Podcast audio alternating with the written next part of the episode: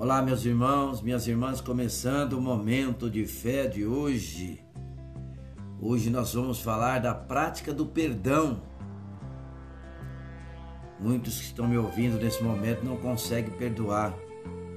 Mas preste atenção na palavra de Deus, está em Levítico, capítulo 19, versículo 17.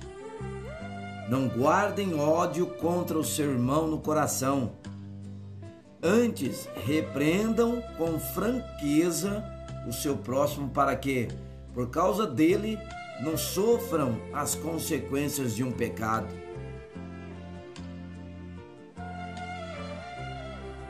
Guardar ódio no coração não é bom. Para não guardar ódio no coração, temos que colocar em prática o perdão. Muitos cristãos pensam que para perdoar alguém é necessário não ter sentimentos ruins em relação à pessoa que os ofendeu ou prejudicou. Eles dizem que enquanto houver alguma emoção negativa para com a pessoa, não conseguirão perdoar de verdade. No entanto, a Bíblia nos diz que o perdão é um mandamento por ser um mandamento, independe das nossas emoções. Perdoar é um ato de obediência e fé diante de Deus.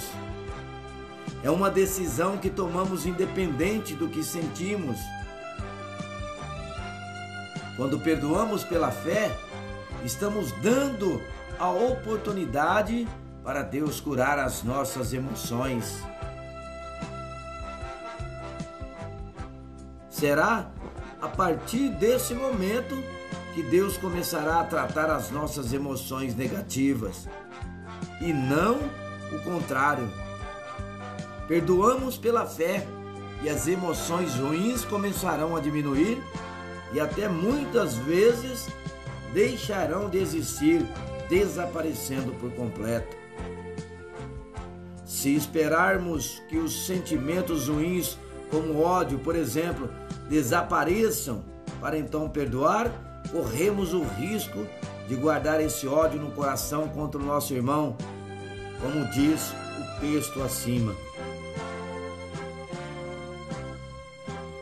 Portanto, você que não consegue perdoar, fale com Deus agora, mas mentalize aquela pessoa, o nome daquela pessoa que um dia te magoou e que você acha que é difícil de perdoá-la. Fale com Deus agora. Senhor, meu Deus e Pai, eu reconheço que o perdão é um mandamento que independe das minhas emoções. Por isso, pela fé, eu perdoo. Fale o nome da pessoa agora, mas fale com Deus.